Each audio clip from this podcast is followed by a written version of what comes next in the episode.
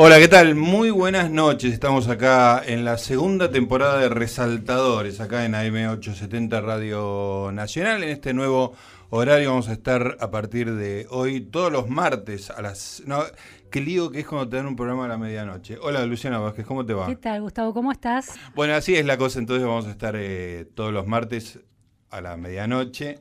Eh, con Resaltadores, segunda temporada, muy contentos de estar acá en Radio Nacional, un horario más para conversar sobre libros. ¿Cómo te fue en las vacaciones, Luciana? Me fue muy bien, pero te quiero, quiero compartir algo del orden de lo trágico cotidiano. Ah, En diciembre Sí. me fui a París a una cobertura periodística. No me acuerdo. Vuelvo de París, volvía cansada, estoy a punto de, de- de sacar, de ba- bajarme del avión, chequeo mentalmente, no, en el bolsillito del asiento de adelante no puse nada, me voy. Pasan, No, pasan 10 días. ya me pasan- imagino. Pasan 10 días, tenía que buscar unas notas para seguir leyendo el libro de Robert Caro, eh, Sobre- Power Broker, sobre, Ro- Broker, el sobre libro que- Robert que fue Moses. nuestra Fue columna vertebral de la primera temporada. Exactamente, que seguirá siendo la segunda. Y me había olvidado en, el, aero- avión, ¿En el avión? en el avión, Es un en Air France, una cosa muy querida que es un diario de ideas, Ah, no el libro. no el libro, Ah. pero sí estaban todas las tus- ideas el- que iba recogiendo en la lectura de El ese libro. paralibro que ibas El escribiendo. paralibro que iba escribiendo y era un cuaderno que tenía desde 2014, Ah. que llevo siempre en Ah. distintos viajes. Es la primera vez que lo cuento, no lo pude contar. Claro, porque yo te vi después de eso Sí, varias veces. pero no lo pude contar porque me, me da una angustia. Entonces, bueno, estoy haciendo catarsis y tratando de procesar ese, esa trágica pérdida, de manera que tengo que empezar a leer de vuelta todo, todo el libro, porque todas las notas que tenía... Es un libro de mil páginas que empecé a leer el año pasado, todavía Sí. no lo terminé y es muy interesante, entonces me gusta ir leyéndolo al mismo, al mismo tiempo escribiendo Claro. notas. Las perdí todas. Bueno, paso de Aquiles y la tortuga al mito de Sísifo. Entonces, este que, que todos los años empezás a leer desde el principio Tal cual. de Power Broker. Bueno, eh, tenemos una visita hoy, querida Luciana, una escritora que escribió su primer libro, un libro de cuentos que acabo de descubrir que a los dos nos gustó Sí. muchísimo, así que lo vamos a conversar con ella. Se trata de Magalí Echevarne. Magalí, hola, buenas noches, gracias por estar acá. Buenas noches, muchísimas gracias por invitarme. Escúchame, mm, sos de Puan. soy, soy una eterna puaner. No, no estás recibida. No, no estoy recibida. Es mucho mejor no estar recibido, No porque estás siempre en una siempre especie de adolescencia. Es- me, me hace más juvenil. Claro. Eh, me da mucha culpa no estar recibida, eh, pero hace poco me enteré que mi jefe tampoco eh, tiene el título Ah. Juan Boido. Entonces me, me calmé un poco. En un momento llegué a pensar que me iban a echar de la editorial si, no, si no llevaba el título, en esos sueños así que te torturan a la noche. Y dije, no me van a echar. Eh, Siempre me Se voy van a dar sí, cuenta. se van a dar cuenta. Y me di cuenta de que Juan tampoco tiene el título, entonces me calmé un poco. Excelente. Aclaremos que trabajás en Random House. Random, sí. Sí, Sos una editora de editora, eh, bueno, somos muchos editores y el director es Ignacio Boido, Juan Ignacio Boido, y hizo letras y bueno, siempre hablamos de eso, pero Sí. la otra vez me contó que no había ido a buscar su título, entonces me calmó un poco saber que no soy la única. Está muy bien, pero ¿te falta mucho o es No, solo exámenes, pero Ah. son instancias que me ponen muy nerviosa. Ah, mira, Tres su- exámenes. ¿Sufrís con los exámenes? ¿Sufrís con las Mucho. Entrevistas Sí, personales? sí, tengo pánico escénico. Oh, pero hay que decirlo que escribiste un libro precioso, son ocho cuentos, los mejores días. Vamos a estar hablando de eso y de muchas otras cosas. Tenemos todo el programa para conversar con vos, este, querida Magalí. Maga, te dicen. Maga, para- maga, sí, sí. Eh, yo siempre pienso que escribo para no hablar, Sí. porque me cuesta y no me gusta, y bueno, terminas hablando. Claro, cuando- O en talleres. Cuando o escribís demasiado bien, este, al final terminás este, Terminás dando explicaciones. obligado. bueno, eh, el primero que nos habló de los mejores días fue Santiago Liach, que estuvo acá, y vos sos- hiciste talleres con Santiago. Sí, su alum- muy alumna y muy amiga, las dos cosas. Eh, hice taller con él. em, yo hacía la carrera de filosofía, en realidad, primero, y después me cambié a letras. Y cuando me cambié a letras, eh, conocí a Julieta Mortati, que es Ujú. la, además la editora del, de- del libro, que lleva Tenemos las máquinas, que es esta editorial pequeña, y me habló de Santiago Liach, yo no lo conocía. Fuimos a su casa, era el año 2006, creo. Eh, vivía en un departamento en Agüero y empezaba a dar los talleres, pero eran muy punk, no es este sistema organizado que tiene ahora. Sí, ahora tiene como una factoría. Ahora tiene una, una univer- o sea, en otro país el esto McDonald's sería... de los talleres literarios. Sí, sí, sí. No, no, mucha organización, pero en ese momento eran nada, eh, poetas que iban a su casa, chicas como nosotras, que chicos que, que escribíamos o teníamos blogs en esa época y llevábamos textos. No era esta organización. Él dice que conozco su, su pasado salvaje de, Ah. de los talleres. Escúchame, y eras muy chica porque hace más de 11 años, de esos Sí, 12 sí, años. sí. Y, y llevábamos textos y eso por año. Fui a su taller, después eh, hice taller con Esteban Schmidt, eh, con Marina Mariach un tiempo y ahora ya no voy, o sea, voy con Santiago a veces una vez al mes cuando tengo algo. Haces bueno. controles, como Sí, controles, psicoanalistas. sí, sí, sí. Sí, es mi psicoanalista, básicamente. Me imagino que debe abarcar eso. Sí. Y leí por ahí que fuiste a la cancha de Central, fuiste al Fuimos gigante de juntos. Arroyito. sí, fue la primera y única vez que fui a la cancha. Bueno, fui a la cancha de talleres de remedios de escalada, yo soy de ahí. Sí. Mi papá era jugador de básquet de, de talleres y sigue yendo a la cancha. Y, mm, y me, había llevado una vez, pero la cancha de talleres de escalada muy pequeña. No es como el gigante de No, Arroyito. Y fue emocionante la experiencia en Arroyito. Fuimos con Julieta y con Lucas Liache, ¿sabes? Ajá. Así que ¿Y te acordás cómo salió el partido? creo que perdió Central, me parece. No, me no encantó es- el creo, me Me encantó el parece, creo. me parece. No Me le parece estaría perdido. demasiado. Bueno, el hecho de que no te hayan llevado más a- abona, Tal vez era una cuestión de cábala. la teoría de que no, no está. Bueno, y en todo ese, tiempo empezaste a desarrollar una escritura. Y ¿Por a qué arrancaste, digamos? ¿Por qué, qué, qué era lo que tenías vos a los veintipocos años? Siempre escribí, o sea, de, de chica siempre escribía. eh, eso había estado, pe- pensé, porque me imaginé que probablemente me iban a preguntar eso, eh, y me preparo como buena ñoña. Eh, siempre escribí, me gustaba escribir porque me gustaba leer, o sea, mi mamá leía mucho, era, estaba suscripta al círculo de lectores, entonces llegaban muchos libros a casa. No la, no la he visto mucho leer, pero sí sabía que los libros estaban. Ella Había una presencia. Sí, muy curiosamente los escondía en el placar. Ah, eso Estaban es escondidos. sí, sí. Eh, los tenía como detrás, de- en ese estante que está arriba, donde guardas los Sí. suéteres, esas cosas, guardaba los libros. Entonces los sacaba a veces para limpiar y me decía, no, este no lo puedes leer porque todavía no. Bueno. eh, entonces, para mí ahí como la lectura en- me parece que se me despertó como algo del, del orden de lo secreto o del claro. espacio de una. Claro. Y, y a la par empecé a escribir, escribía cuentos y cosas así. Mi mamá me había anotado en un concurso de, de cuentos del diario Zonal este, y había ganado lo que me había dado ¿Era esto en qué? Remedios de Escalada. Eh, el otro año me vuelve a anotar y también gano y, y ahí dije, este, ma- mamá no se está anotando nadie. no puede ser que yo gane dos años seguidos. Eh, entonces, y bueno, y, y escribía, o sea, siempre escribí como... Me, da- me daba placer, me, me daba placer como imaginar y fantasear y Ajá. exagerar, que es un poco lo que hago ahora acá, dándome cuenta. Eh, exagero. Me queda la curiosidad de qué libros había en ese placar. Mira, pienso que mi mamá fue una, como una buena lectora, una lectora más intelectual cuando era más joven, pero, pero para esos años me parece que lo que compraba eran más novelas como de, de comer- como ficción comercial, lo que sería. Pero sí el primer libro que le robé y que leí sin que ella supiera, y yo era muy chica, tenía 12, 13 años, era, fue Flores robadas en los jardines de Quilmes, que, y me, me había anotado como voces en ese cuaderno de ideas, todas las palabras que no entendía, que hace unos Eran años todas lo encontré, sexuales. y eran miles, eran miles.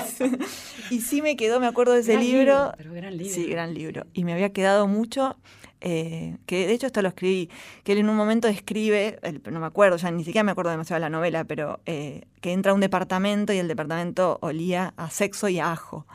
Y ya en el momento me pareció que el ajo iba a tapar todo. Que dije, qué lección rara, porque sea como sea que huele el sexo, el ajo Claro. lo va a tapar.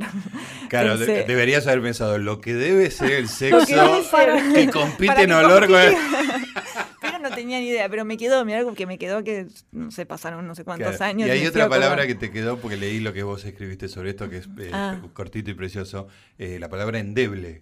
Es cierto, es, es que cuando escribí ese texto tenía esa lista cerca, ahora ya Ah, la perdí. claro. Estaba endeble, estaba burgués, que tampoco sabía qué era.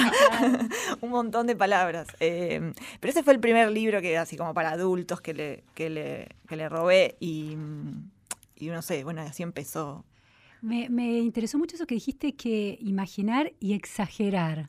Sí, Y que este libro tiene, Los mejores días tiene mucho de exagerar. Porque, tiene mucho.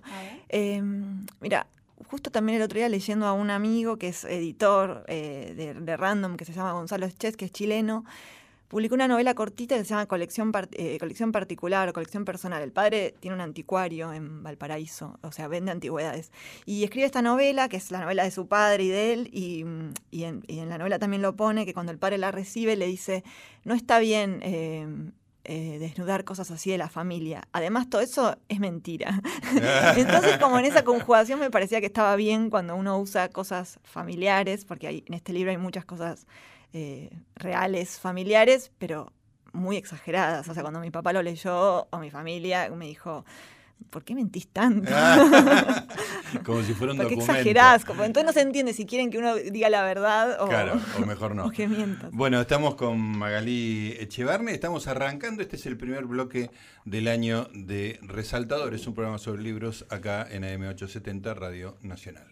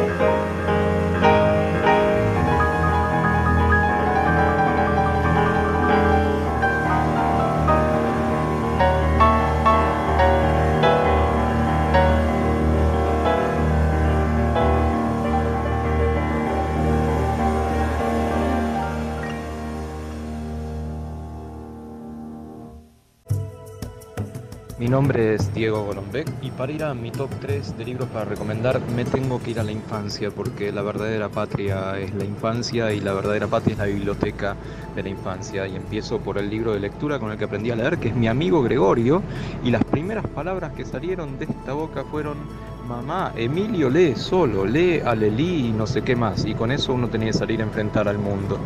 Después voy a poner El viaje maravilloso al planeta de los hongos de Eleanor Cameron de la colección Robin Hood, con la cual aprendí a viajar en los libros. Y después permítanme un salto a la adolescencia, cuando aprendí que se podía jugar con las palabras, descubriendo Rayuela en el estante de arriba de la biblioteca de mis viejos, y también que se podía plagiar un poco algunos poemas de inventario de Mario Benedetti para impresionar a, a, quien hubiera que impresionar en el momento. Después vendrían otras lecturas, otros clásicos, otras literaturas. Pero me parece que me planto en la infancia y en la adolescencia porque ahí se construye un poco una cabeza de lector.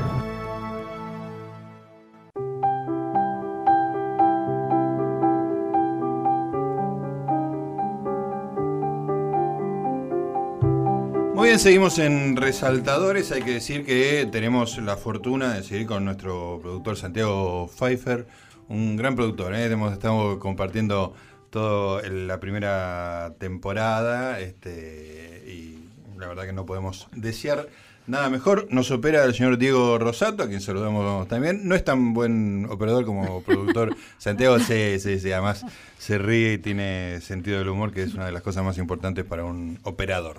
Está muy bien. Bueno, y seguimos conversando acá con Luciana Vázquez, estamos con Magalí Echevarne, estamos charlando de su vida como lectora, su vida como escritora, su vida como editora en Random House y de su primera obra, Los Mejores Días, este, que acaba de salir. El año pasado, salió este, en la editorial Tenemos las máquinas. Bueno, eh, ¿cómo, ¿cómo, llegaste a, estos ocho cuentos? Digamos, quedó mucho afuera, esto es todo lo que tenías. Eh, ¿Cómo se llega a esta primera producción? Yo llegué arrastrándome, porque me costaba mucho publicarlo, me generaba muchísimas dudas. Bueno, ahí Santiago tuvo parte fundamental, porque me, me decía, Maga, basta, estás escribiendo hace un montón, tenés que publicarlos, no pasa nada. Eh, pero a mí me daba muchísimo vértigo y, y, creo que también trabajar en la editorial, trabajar en Random un poco me, me soltó. Como que esta cosa de ver tantos libros pasar por delante de algo mí, normal. dije, no pasa nada. No pasa y nada. no va a pasar nada. Y después de todo, si no pasa nada, genial, pensé, como nadie se va a enterar. Claro, el miedo era, mi miedo, obviamente como el de todos, es como que, te, no, que no guste, que te digan cosas eh, que te hagan mal o que te traben, más que nada bueno, que te traben un, en la Es un nivel de exposición muy sí, grande, ¿no? Sí. El artista que hace algo, ya sea una película, un cuadro, un libro, se abre al mundo y puede ser doloroso la, sí. La respuesta. Sí, ¿no? a mí me daba miedo eso, que, que fuese muy doloroso y que, y que me frenara, que no, me, no es que me iba a, a, importar más allá de eso, pero que sí que me trabara como para seguir escribiendo. Y dije, no, tal vez no pasa nada, que es lo más probable, es una editorial muy chiquita y si lo leen mis 10 amigos que, que me leen siempre, va a estar bien. Y, y creo que, bueno, bueno, y así fue como muy contra, con una fecha de entrega que me había puesto Julieta y trabajándolos, pero, pero todos estos cuentos tuvieron como cinco versiones antes. Este, por ejemplo, que vos me, me hablabas antes de empezar el programa, el que se llama Jinete Inexperto, que está en tercera persona, era un, un cuento en, en, primera persona, y esta voz me resultaba tan, tan lejos de, la, de, la, de las demás voces del, del, del libro, de los otros cuentos, que, que por eso también fue que la pasé a lo pasé a una tercera persona y, y, tenía dudas de que quedaran así. Y bueno, en principio eran siete cuentos, yo quería que fuesen siete por los días, también uh -huh, una cosa así. Número. Y una amiga que, es, eh, que le gusta mucho la astrología y siempre me hace la carta astral y esas cosas en las que no creo, pero ella insiste, me dijo, no, Maga, vos tenés no sé qué cosa en tu la casa 8, 8 y tenés que agregar uno.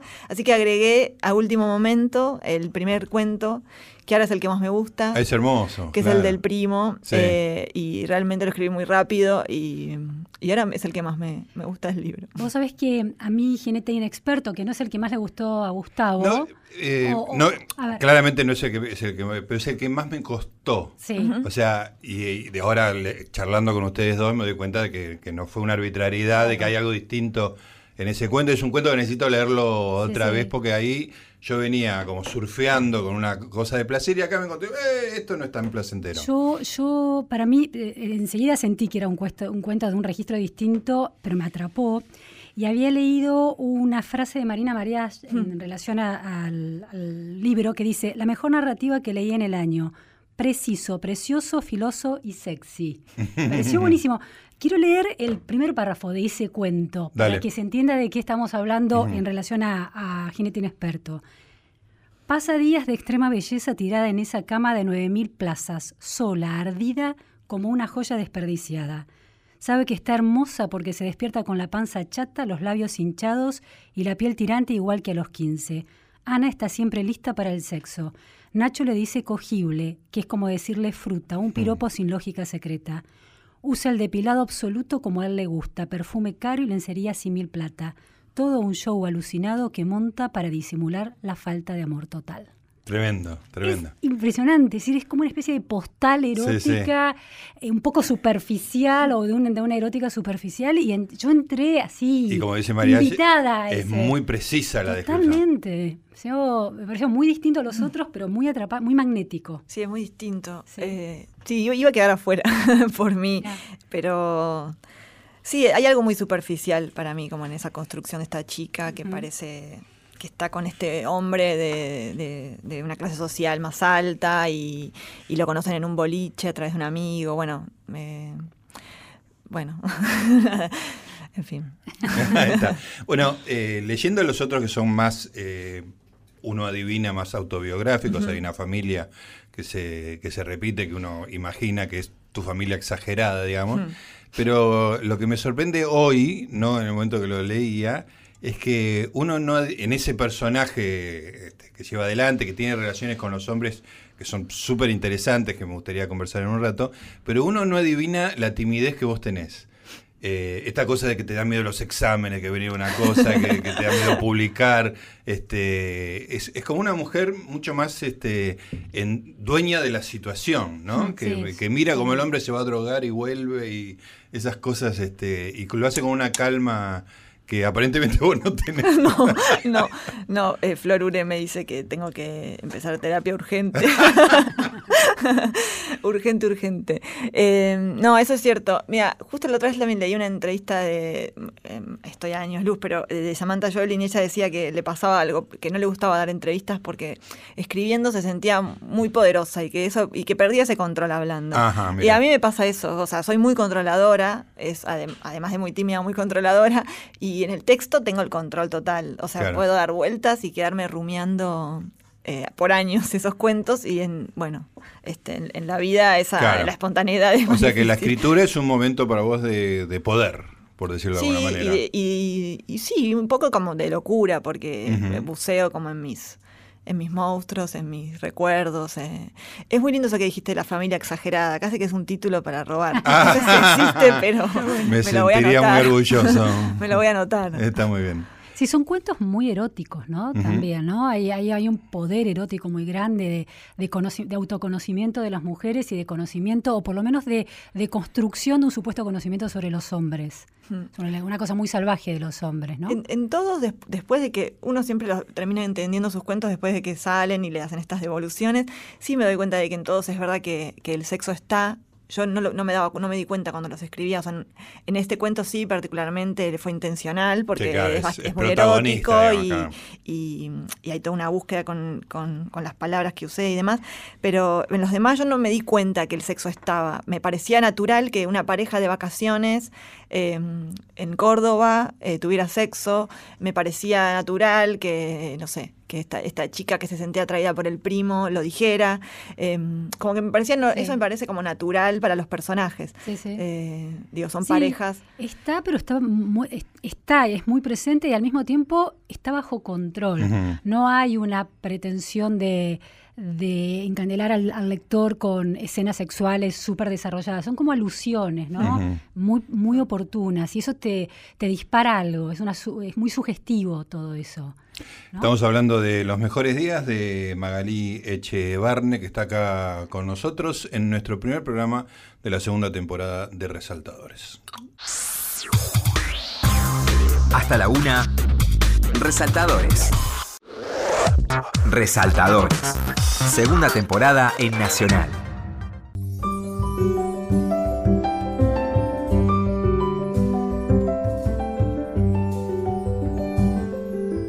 Muy bien amigos, seguimos en Resaltadores en esta noche de martes, como vamos a estar a lo largo de todo el año conversando de libros, como lo hicimos el año pasado con la señora Luciana Vázquez, mi amiga y compañera. Este, ¿Qué noticia me diste con la pérdida de ese diario? Me parece tremendo. Me duele tiene el orden de lo irreparable, de esas Sí. cosas que decís, ay, esto Además, no puede yo- haber pasado. Yo me dije, uy, va a tener que comprar el libro de nuevo y retomar. No, mucho más personal, Sí, y, mucho más y- personal. y repetible, digamos, Sí, ¿no? El objeto que perdiste.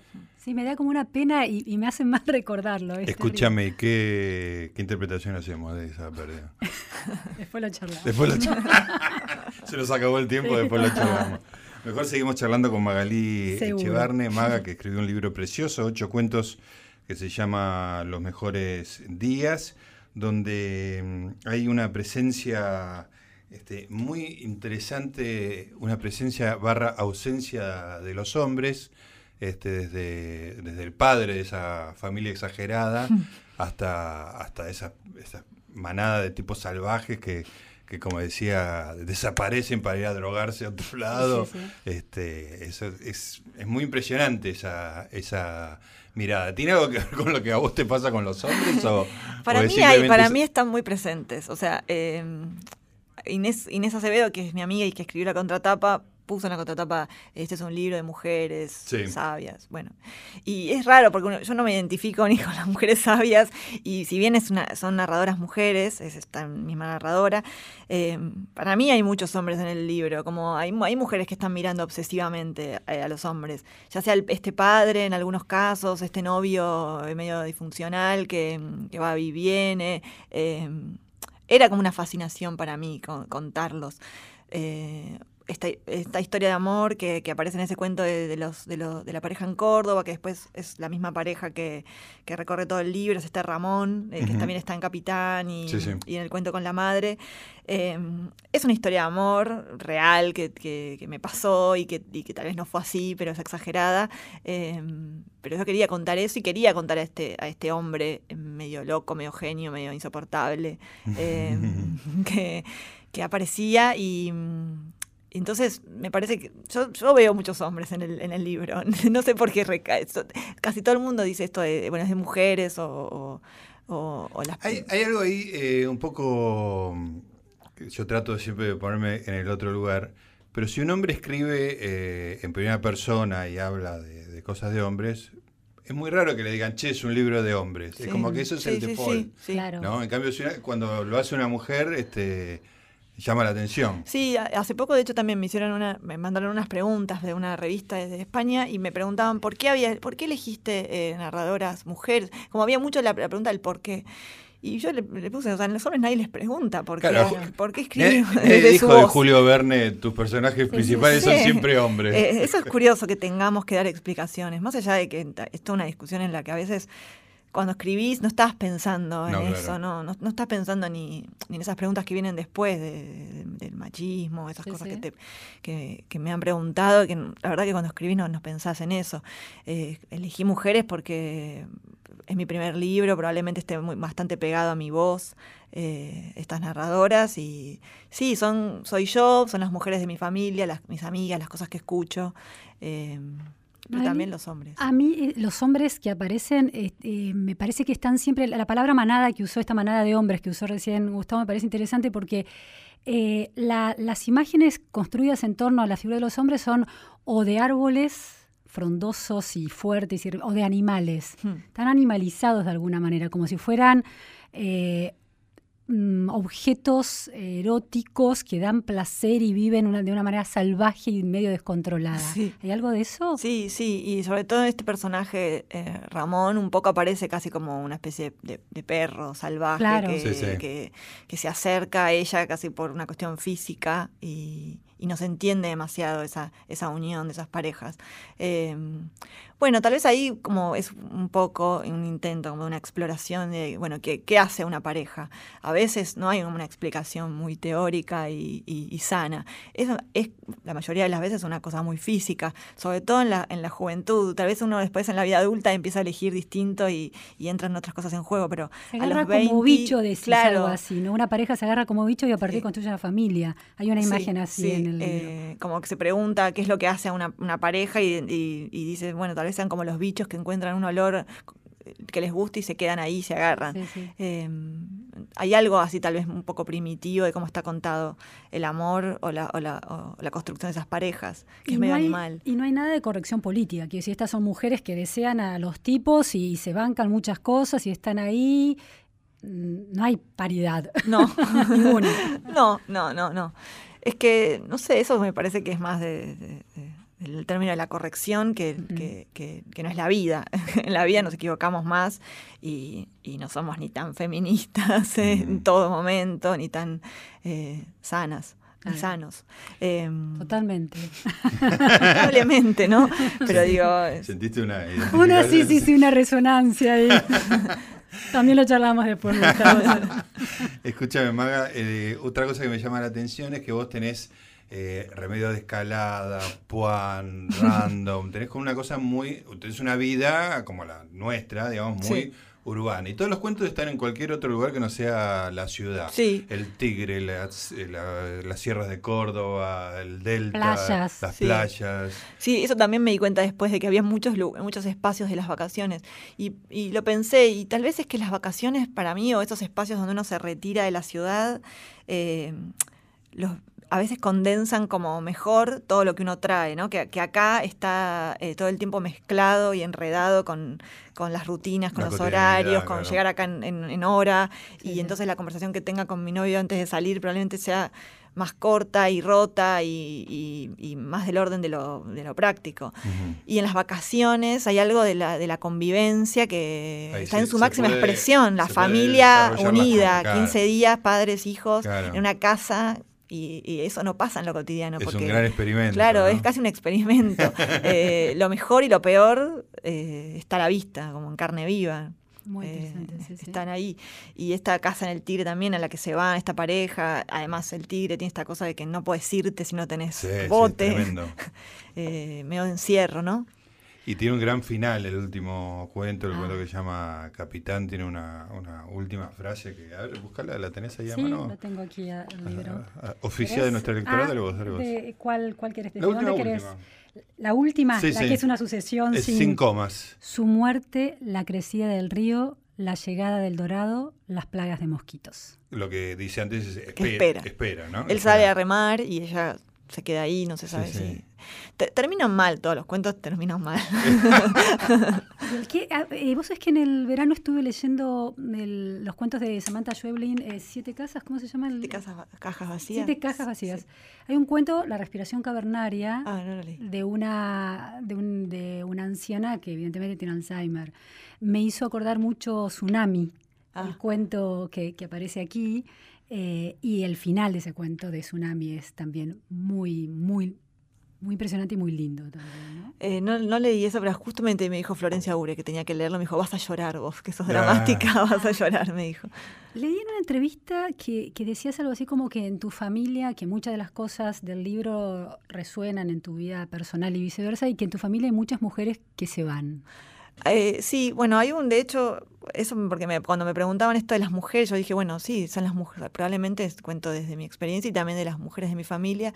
Sí, hay muchas historias, bueno, no muchas, pero hay una puntualmente de una abuela que, que dejó todo, eh, que un hombre la venía a visitar a caballo a su casa y mi abuela era chiquita, esa es la madre de mi abuela, y ella lo veía y un día se fue y lo dejó. Dejó a todos. Y para la época debe haber sido algo como muy, Sí, sí. muy ruidoso Tremendo. porque eh, la fueron a buscar, o sea, su marido cargó a sus hijas y se la fue a buscar. Estaba en Uruguay y la trajo supuestamente embarazada de él, ¿no? Mm. Claramente era de su amante. Y fue una historia, se ve que muy dramática porque mi abuela la, con- la contó mucho sobre el final de su vida, no, no, no siempre. Mi mamá eh, y esta, esta, esta abuela estuvo muy enamorada de ese hombre, que era un hombre que, que- con el que no, no se quedó finalmente. Y cuando se entera de que este hombre había muerto, muy a lo película de Hollywood, eh, va corriendo al cementerio con mi abuela que era chiquita y se cae sobre la tumba Ay, y se rompe el brazo. O sea, No, no, no, no. o sea, que si lo escribís, o sea, no es creíble. Claro, si lo No, ves en no una puedes- película, está zarpado. Y se ve que era como, no sé, una historia con la que, que escuché mucho cuando era chica.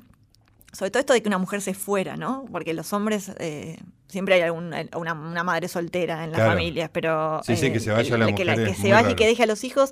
Sí, incluso en, las mujeres mismas había mucha condena de cómo se va a ir, qué mala madre. Claro. Era la expresión que salía de los La hombres. los- pasión erótica superar al amor maternal. ¿no? Claro, Claro. eh, imposible y, y de lo, y del margen de lo que está, estaría loca. Claro. ¿Cómo iba a hacer eso?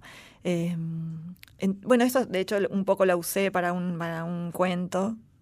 Se lo, lo- lo pongo de otra manera, pero está esa anécdota, no, no, no, to- no, no en su totalidad. O sea. Desexagerada. sí, esta. desexagerada. sí. La achicaste porque no era verosímil. Bueno, nos queda un ratito para charlar con Magali Echeverri acá en Resaltadores, un programa sobre libros.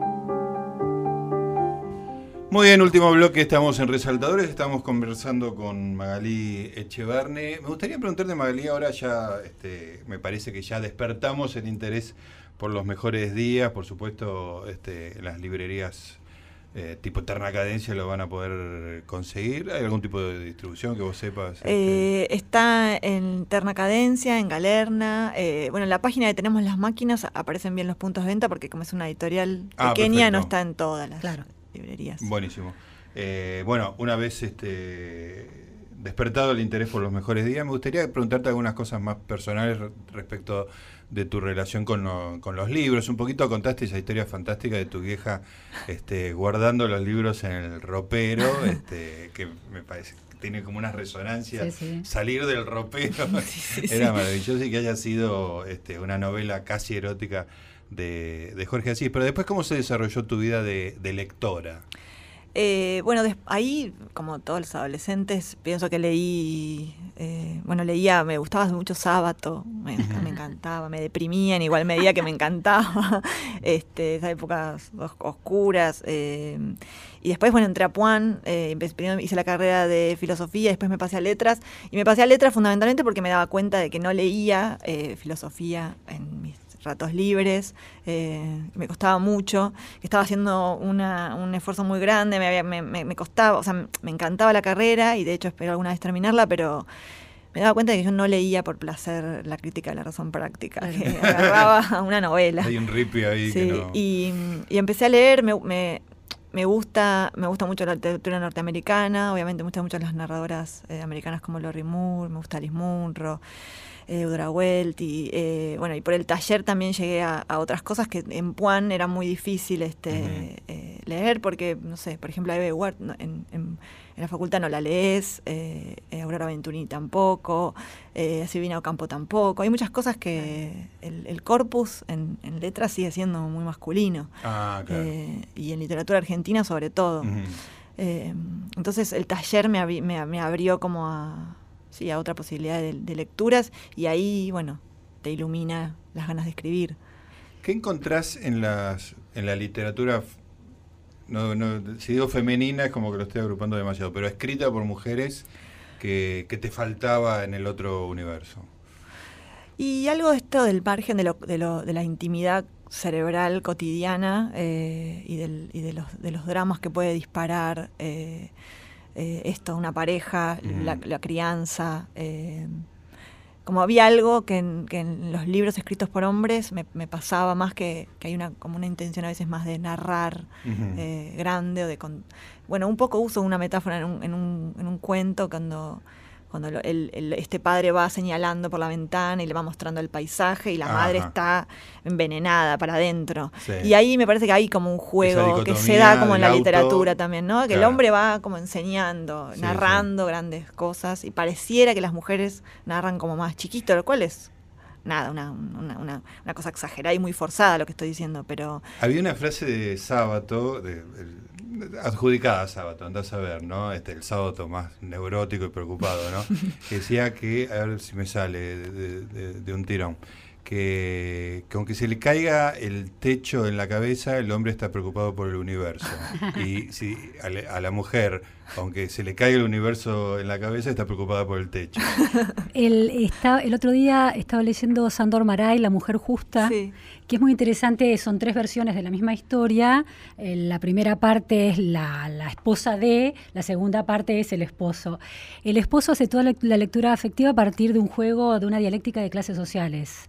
La burguesía, la pequeña burguesía. Y la mujer, la misma historia de amor y de desencuentro y de rechazo supuesto de su marido, lo hace en términos de esta cosa cerebral, de estar todo el día sobreinterpretando las acciones del marido. No tiene ninguna referencia sociológica.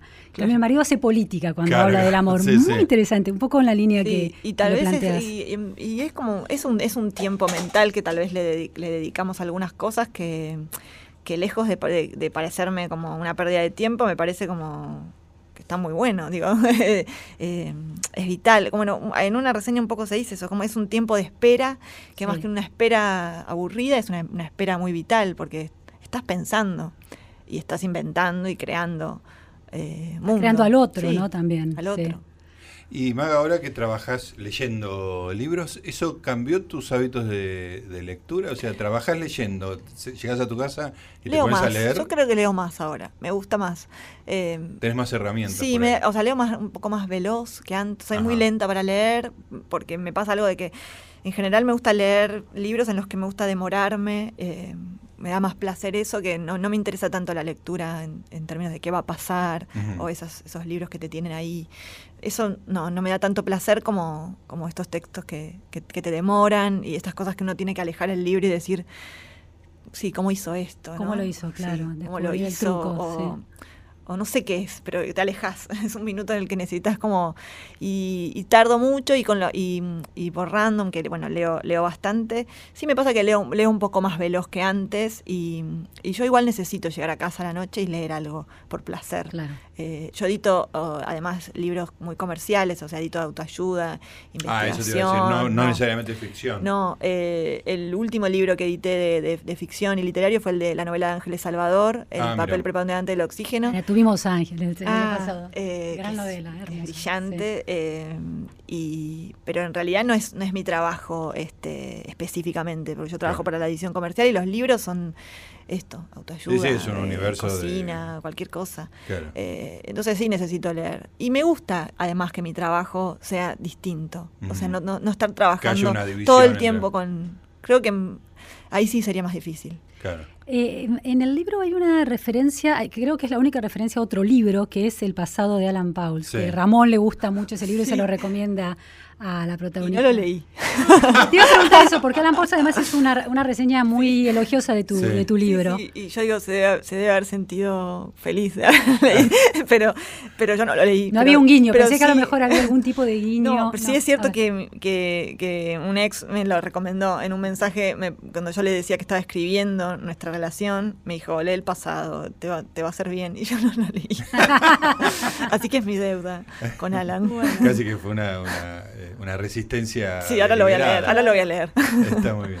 Bueno, y lees, eh, lees en papel. Sí, sí, leo libros. Sí, no, no tengo, no leo ebooks, no, no, no. ¿Por qué no? ¿Por qué él no tan No sé, no, decidido? me, me gusta el libro, me encanta. Y me y yo hago mucho de que escribo los libros. Claro. Eso te iba a preguntar, Sí, los los escribo, sí, digamos. subrayo, eh, no sé, escribo cosas que se me ocurren en ese momento.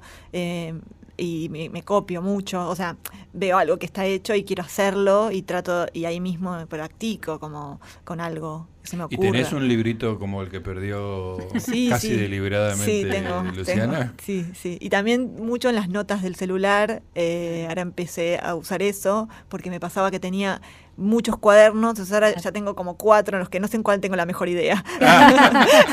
entonces mejor en el celular que, que tengo las notas ahí puedo escribir rápido. Pero sí los escribo mucho. Y, y, por ejemplo, ¿le sacás fotos a una página, por ejemplo? Eh, no tanto, no, pero sí me lo subrayo y me lo marco. Entonces sé cuando vuelvo al libro, eh, ya sé dónde La- me la dejé las, dónde me dejé las zona. miguitas para ir, sí. Sí, Ahí está. sí, subrayado, marcado. eh. Bueno, ¿y cómo sigue? que tenés- Y bueno, estoy escribiendo, leyendo. eh, Hay que decirle, discúlpame, este es un dato que me dio Santiago, que vos no lo dijiste cuando dijiste, bueno, que me lean mis 10 amigos, que al libro le fue muy bien. Sí. eh, dentro de las dimensiones, digamos, le fue de muy estas bien. publicaciones. Sí, le, le va bien y me, y me, me- me- estoy muy contenta. También me genera mucho asombro y, y a veces pánico. El otro día un amigo me mandó una foto de una chica leyéndolo en el subte. Ah, Hermoso. Y eso. eso, Muy y ahí lindo. dije, eh, wow, bueno, ya está. Claro. o sea, qué nervios. Eh, sí, le está yendo bien para una, además, una editorial muy pequeña. eh, empezamos con una tirada no tan grande, 600 ejemplares. Ahora ya hay mil. Ah, Eh, y sí, para, o sea, es muy raro para un libro así como de una, de una editorial tan pequeña que, al menos que tenga esta circulación que Claro. está teniendo, Sí, sí, que, que es repercusión. linda. Sí.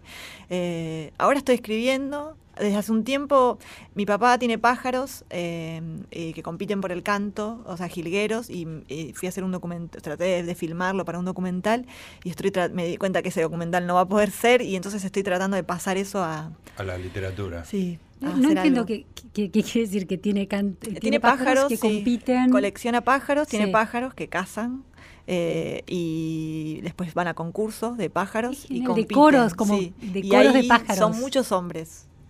eh, a diferencia de, lo, de esto que decíamos de las mujeres, es una... ¿Y quién gana? ¿Cómo es? El, el pájaro que mejor canta. ¿Y cómo es? ¿Pero qué? ¿El que grita más? Es un talento nato. no les, hace, no les pueden hacer bien. nada. Hay que saber. este, hay que Ahí, saber ahí vienen muchos cuentos. ¿eh? Está bueno, ojalá escribas, publiques pronto, así volvés, porque nosotros la pasamos muy bien. Espero que Yo el examen. Muchas gracias. haya Sí, sí, sido Fue más, más tranquilo y relajado de lo que imaginé. gracias. buenísimo. Esta materia la aprobaste en. Holgadamente. Bueno, estuvimos con Magalí Echeverne. Nos reencontramos el próximo martes, querida Luciana, a la medianoche. Acá en Resaltadores, un programa sobre libros en AM870 Radio Nacional. Chau.